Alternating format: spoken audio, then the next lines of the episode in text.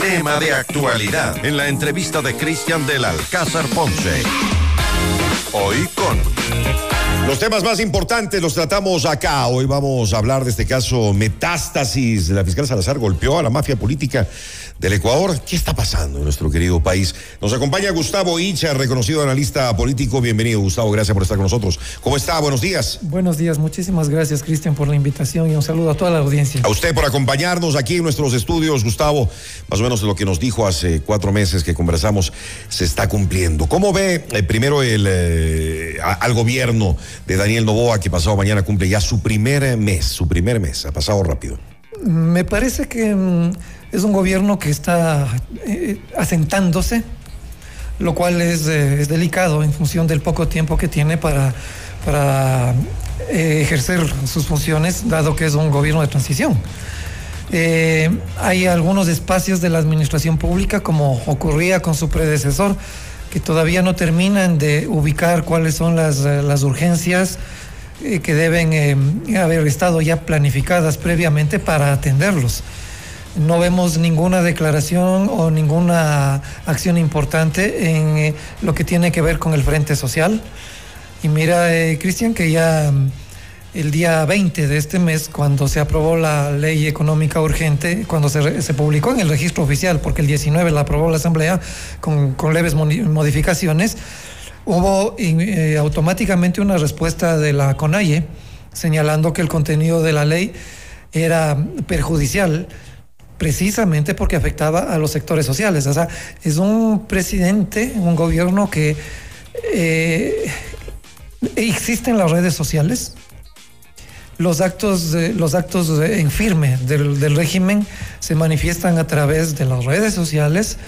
Apenas, eh, si mal no recuerdo, ha tenido dos contactos amplios con, con, medios de comunicación, uno en Washington además y otro en Guayaquil, en San Borondón.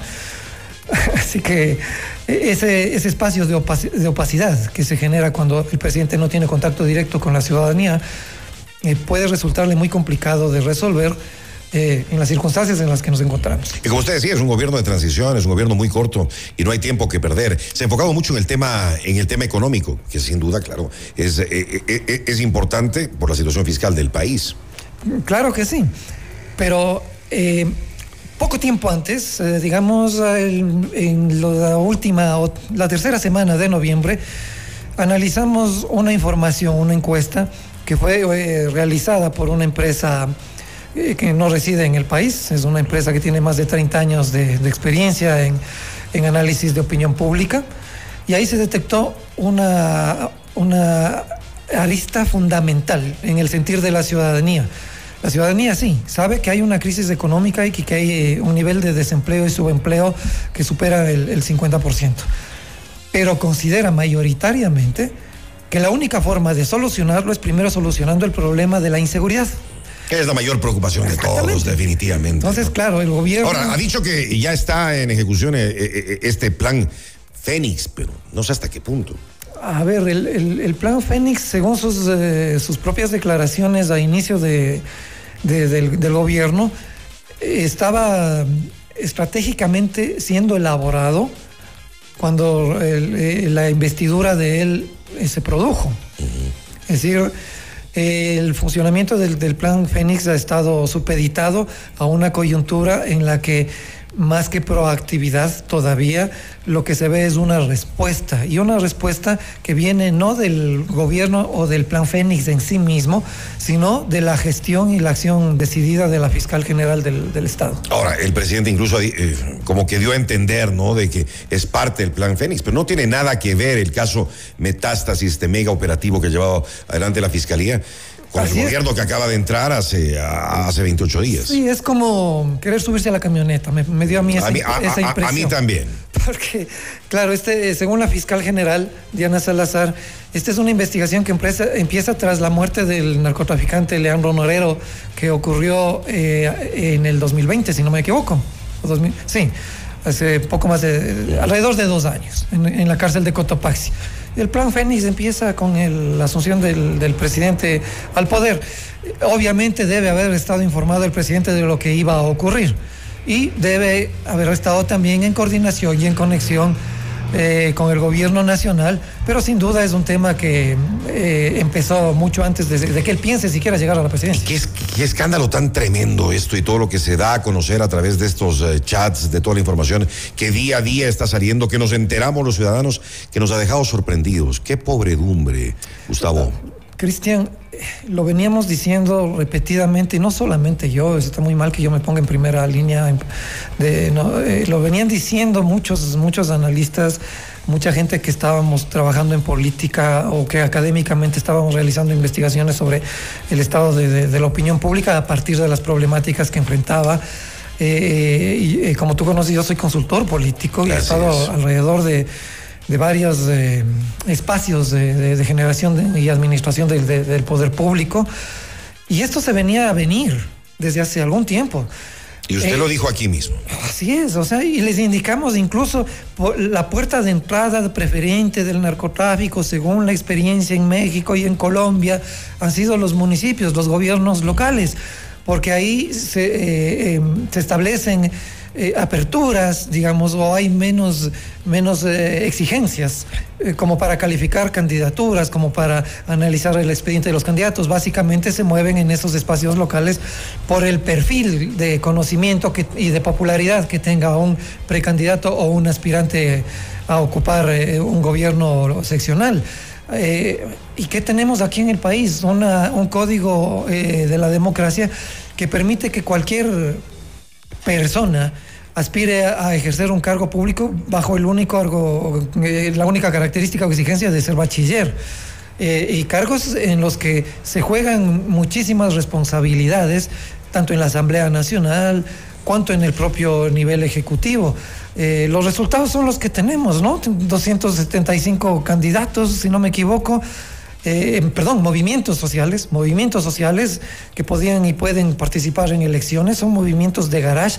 ¿Quién los financia? ¿Quién financia las candidaturas? Incluso las candidaturas eh, presidenciales, eh, Cristian, no ahora, sino desde hace, desde hace algún tiempo, porque este proceso de podredumbre exactamente que, vive el país tiene dos, dos aspectos. Primero, la temporalidad. Es decir, eh, la contaminación que se produce a nivel integral en la institucionalidad pública y en el sector privado no es algo que, que pasa en un año, es algo que toma tiempo, es algo que tiene una historia. Y los ecuatorianos estamos como empezando ya mucho a acostumbrarnos a la, a la desmemoria o a mirar hacia, hacia, el, hacia un lado para concentrarnos en el día a día, porque en el día a día nos jugamos nuestra supervivencia, la supervivencia de nuestros negocios. Y el segundo factor es la comunicación, Cristian. O sea, todo lo que está este momento abarrotando, anegando las redes sociales, tiene información que no está todavía verificada, que son anuncios incluso de la propia fiscalía que tienen que ser tramitados judicialmente y hay que evitar que eh, se, se tramiten, entre comillas, en las redes sociales, donde se juzgue, se prejuzgue, se acuse, se declare culpables o se declare inocentes o se generen Estoy de acuerdo con usted.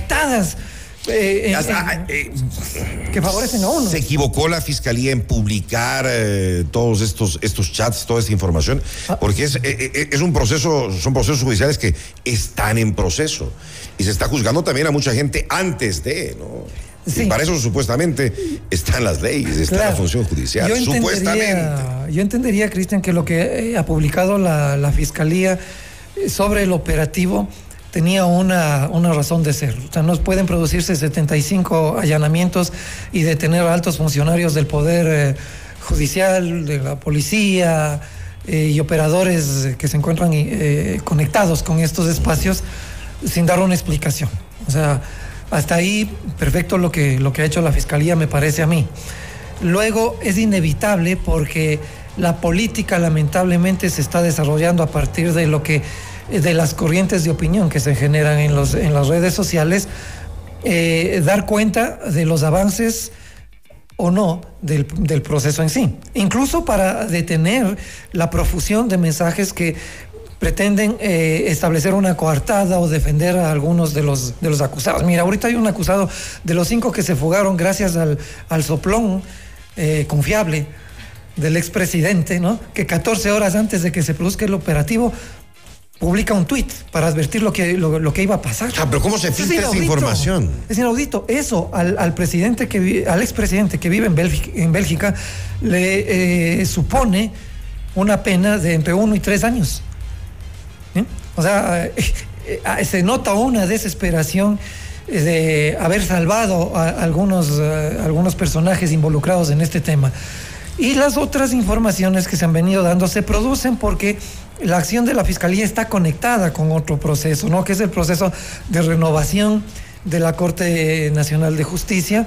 Eh, el, papel nefasto que estaba cumpliendo el Consejo de la Judicatura, liderado por uno de los apresados que guarda prisión preventiva junto a otros 15 acusados en la cárcel 4 de Quito, ¿verdad? Este, y que eh, pasa también por el Consejo de Participación Ciudadana. Entonces, ¿qué se estaba jugando ahí?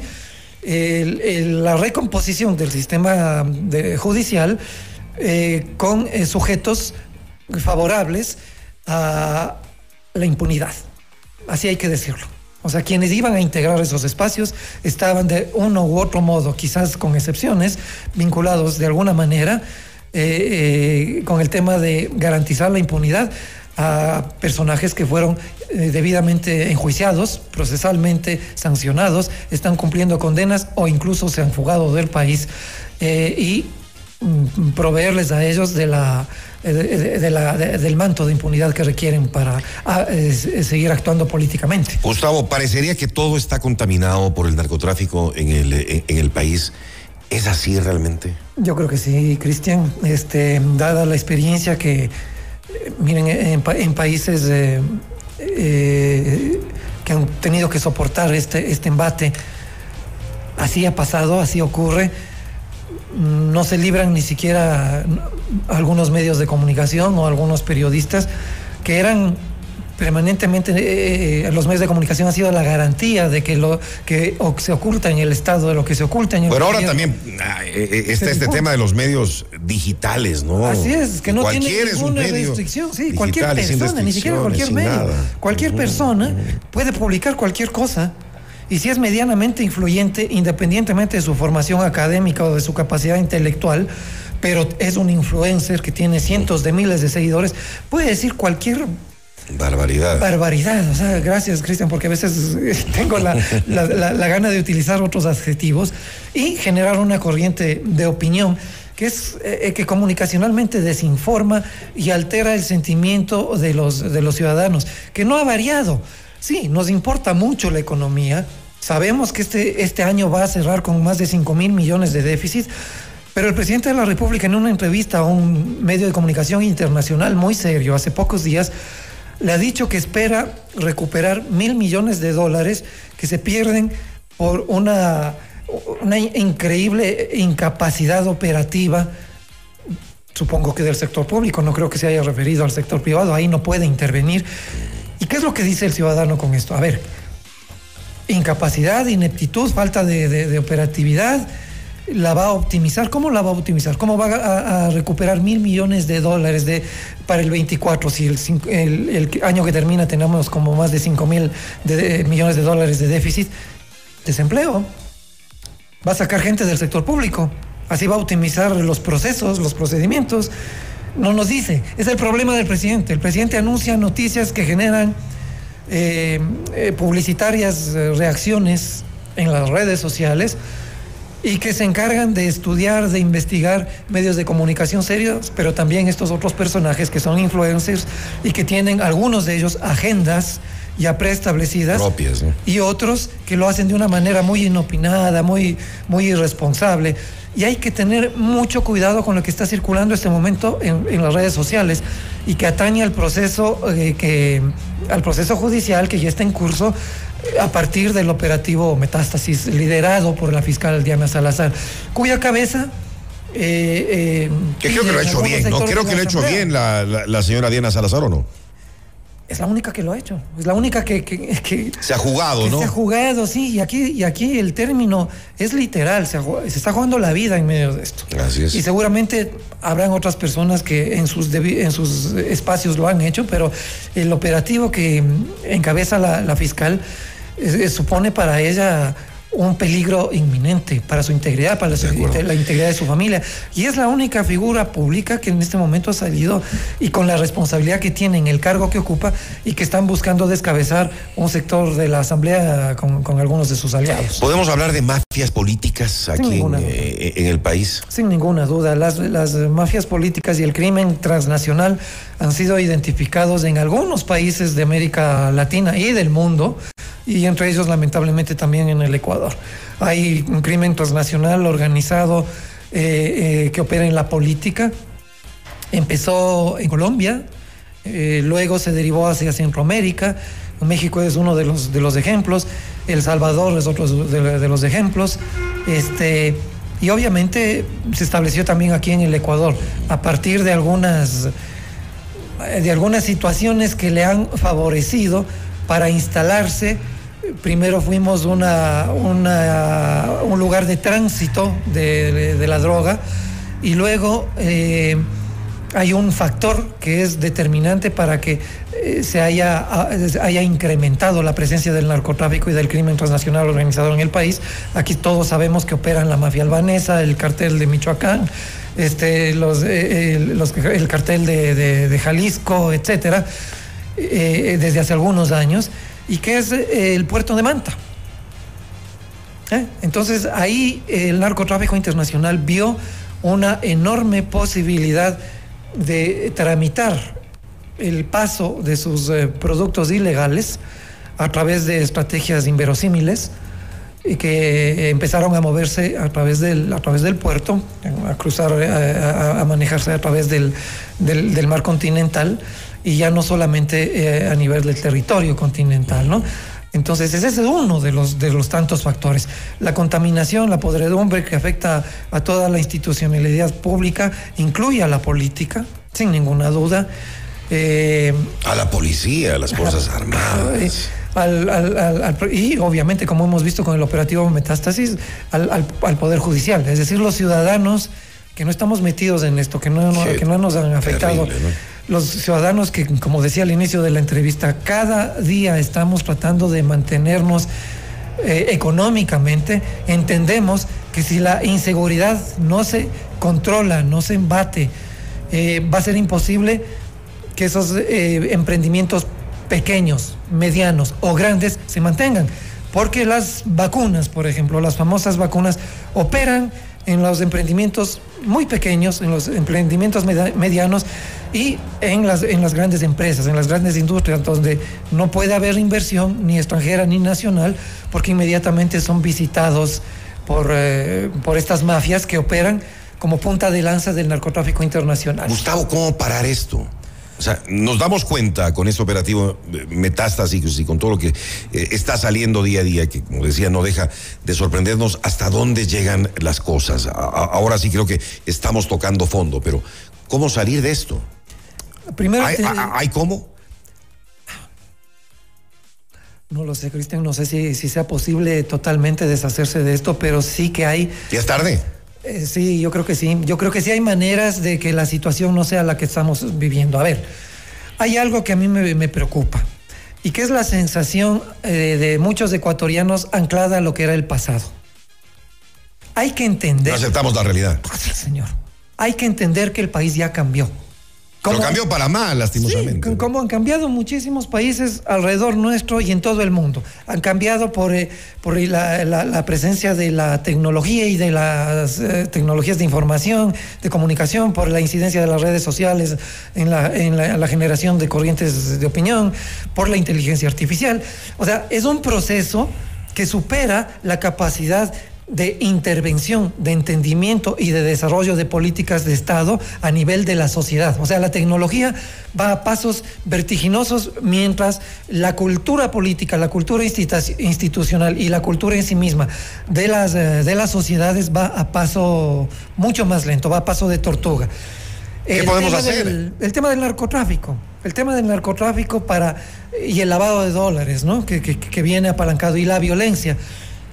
Primero, debemos los ecuatorianos entender que la situación ya cambió, que no podemos volver al, pasado de paz que teníamos, si es que eh, por lo menos no se ejecuta un proceso de depuración de la institucionalidad contaminada por los cárteles internacionales del narcotráfico y de la droga. Eso a todo nivel. Y es a todo nivel. Entonces la depuración es, eh, es muy importante, es un proceso que, que toma tiempo, no puede ser informado y difundido como algunos periodistas que hacen preguntas muy curiosas eh, a las autoridades que están, que están en ello y que les exigen, a ver, ¿cómo lo van a hacer? ¿Cómo lo van a hacer? O sea, esa, es una pregunta absurda, por no utilizar otro término, pero es un, toma tiempo, toma tiempo. Hay estrategias de contrainteligencia, no solamente de inteligencia, sino de contrainteligencia que operan en medio de este, de este pero, pero hasta ahora ni siquiera creo que tenemos eh, designado a quien eh, está a cargo de la inteligencia en este país, creo. Sí, o sea, y, eh, por eso decía yo al inicio, es un gobierno que no termina de asentarse, o sea, cambiar gobernadores de un día para otro. Eh, es, no saber qué es lo que está pasando en territorio, porque es un presidente que e, existe en las redes sociales. y, como es un, eh, como tiene 35 años y piensa que, que gracias a los jóvenes está ahí y que puede cambiar una política de, de comunicación y de gobierno a partir de las redes sociales, este, produce lo que usted acaba de decir, Cristian, una, una desinformación, una opacidad en la que la seguridad eh, que tenemos, que necesitamos tener los ciudadanos de que las cosas se están haciendo y se van a hacer bien, sin entrar a detalles, obviamente, está, está ahí. Pero hace falta liderazgo, Gustavo. Así es, es, heredar una empresa no es, eh, no es una condición de liderazgo en sí misma. O sea, el liderazgo es algo que se construye a lo largo del tiempo. ¿eh? Y, no tiene, el señor Novo. Una cosa es el sector privado y otra cosa es el sector público. Le, eh, le, pasó una factura enorme al señor Lazo, le ha pasado, le está empezando a pasar factura al, al, presidente Novoa. Si no entiende que tiene que conectar con la ciudadanía real, no la ciudadanía que se activa en las redes sociales solamente, sino con la gente de carne y hueso que ahora cuatro de cada diez ecuatorianos tienen ya dificultades para alimentarse más de una vez al día, para llevar el pan a sus hogares más de una vez al día. Hay una preocupación muy fuerte eh, en relación al deterioro del medio ambiente y de los tratados de libre comercio, el único que está vigente, el, Tratado de Libre Comercio con China. Es una de las cosas eh, que ya en la Asamblea se está empezando a discutir, porque las preguntas son obvias. ¿Cómo competimos con... ¿Qué le damos a la China? Que no necesita nada de nosotros. ¿Cómo competimos en condiciones de igualdad? ¿Qué es lo que va a tomar la China de nosotros? O sea, los recursos naturales, con esa flota gigantesca que tienen anclada cerca de, Galápagos, eh, con la, ¿va a generar una nueva política laboral que nos va a afectar? Este, va a cambiar las reglas de juego a nivel, a nivel laboral, va a contaminar el medio ambiente como ya ha pasado en otros países. Presidente, infórmenos. No deje que otros hablen por usted. Si es que usted no puede. Lo que pasa es que no es muy bueno para hablar, parece el presidente. Le digo con absoluto respeto, señor presidente de la República, deje que otros hablen por usted, pero ah, eh, gente que sepa. Y que nos informe a los ciudadanos y que le diga a la, gente de la CONAIE y a, la, y, a los pequeños empresarios, a los pequeños emprendedores, a la gente que vive en el Napo y que está en este momento eh, enfrentando sola sola el embate de la contaminación por la extracción ilegal de oro y la extracción legal que está protegida por el gobierno eh, eh, de una empresa de, esta misma potencia extranjera. Por Dios, las coincidencias son enormes. Díganos qué podemos esperar de aquí en adelante, señor presidente. Aquí pasó algo.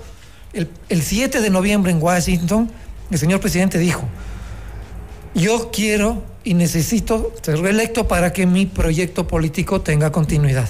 En ese momento, Cristian está hipotecando su gestión, porque lo que el presidente debía haber tenido e informado es eh, el, eje de su política económica, sí, pero también de su política contra la inseguridad, de su política eh, para favorecer al Frente Social. Y mire lo mal que le fue, que enseguida subió el riesgo país. está, en, eh, está en los niveles más altos después de la pandemia, más de 2.000, 2100 sí, puntos. 2100, Por ahí está, sí, 141 puntos estabas hace unos tres o cuatro días. Es el nivel más alto de y eso hace que los organismos internacionales de financiamiento no apresten el dinero que no, se, que no va a prestar nada. Eh, Gustavo, bueno, ojalá que, ojalá que el presidente se dé cuenta de la gran responsabilidad eh, que tiene en sus manos y a lo que se metió. ¿Qué esperamos para el 2024? Esperamos un año muy difícil, Cristian. Yo creo que Los, ecuatorianos tenemos una enorme capacidad de resiliencia, ya lo hemos demostrado en muchísimo tiempo eh, frente a distintas coyunturas, pero hay un, hay un punto en el que eh, la gente sí o sí tiene que reaccionar, va a reaccionar, todo dependerá de lo que ocurra en el frente político para atender tanto la crisis económica cuanto la crisis de inseguridad y la atención al frente, al frente social. La ley de, de económica urgente eh, necesita eh, o ha planteado generar procesos de inversión para eh, proveer en el sector de los jóvenes mayores posibilidades de, empleo. ¿Qué pasa, ¿Qué pasa con el resto de gente, con la clase media? Con la gente que perdió sus trabajos, con la gente que está saliendo del sector público con la gente que seguramente va a ser víctima de algún recorte de personal por la necesidad de achicar el, Estado para conseguir recursos. ¿Qué va a pasar con estas personas? De eso no se ha dicho absolutamente nada. ¿Qué va a pasar con el seguro social? Que tiene un déficit enorme. Eh, el, el gobierno, ¿cómo lo va a subsanar? Vamos, y vamos a tener un año complicado y espero yo que esto, lo que decía, que la ciudadanía entienda deje de mirar para otro lado y entienda que ya el Ecuador cambió y que nunca volverá a ser el mismo y que es hora de hacerse cargo. Condolerse por los asesinatos de los niños en el Guasmo de Guayaquil no es suficiente. Condolerse por, por todos los, muertos, por los 7 mil muertos que se cree van a haber al final de, este año, en promedio, esa es la cifra que se, que se calcula, no es suficiente. La sociedad civil tiene que empezar a moverse. Tiene que empezar a, exigir, tiene que empezar a exigir que le eh, informen con claridad cuál es la situación para que tomemos la decisión de apoyar o no apoyar esas medidas. Tienen que dialogar con nosotros, no solamente dialogar con las mismas fuerzas que se ha dialogado en la Asamblea, las mismas de siempre, Cristian, las mismas de siempre. Y esperar que con ese nivel de acuerdo que terminó en reparto, el reparto de cargos en Petroecuador, el reparto de cargos en, la Cancillería, el, cuotas políticas en la Cancillería, el reparto. O sea, ese acuerdo de gobernabilidad tan endeble que se generó con el correísmo y con el Partido Social Cristiano, venga a la ciudadanía, porque es la ciudadanía la única que le va a poder o mantener y reelegir o decirle gracias pero necesitamos otra cosa.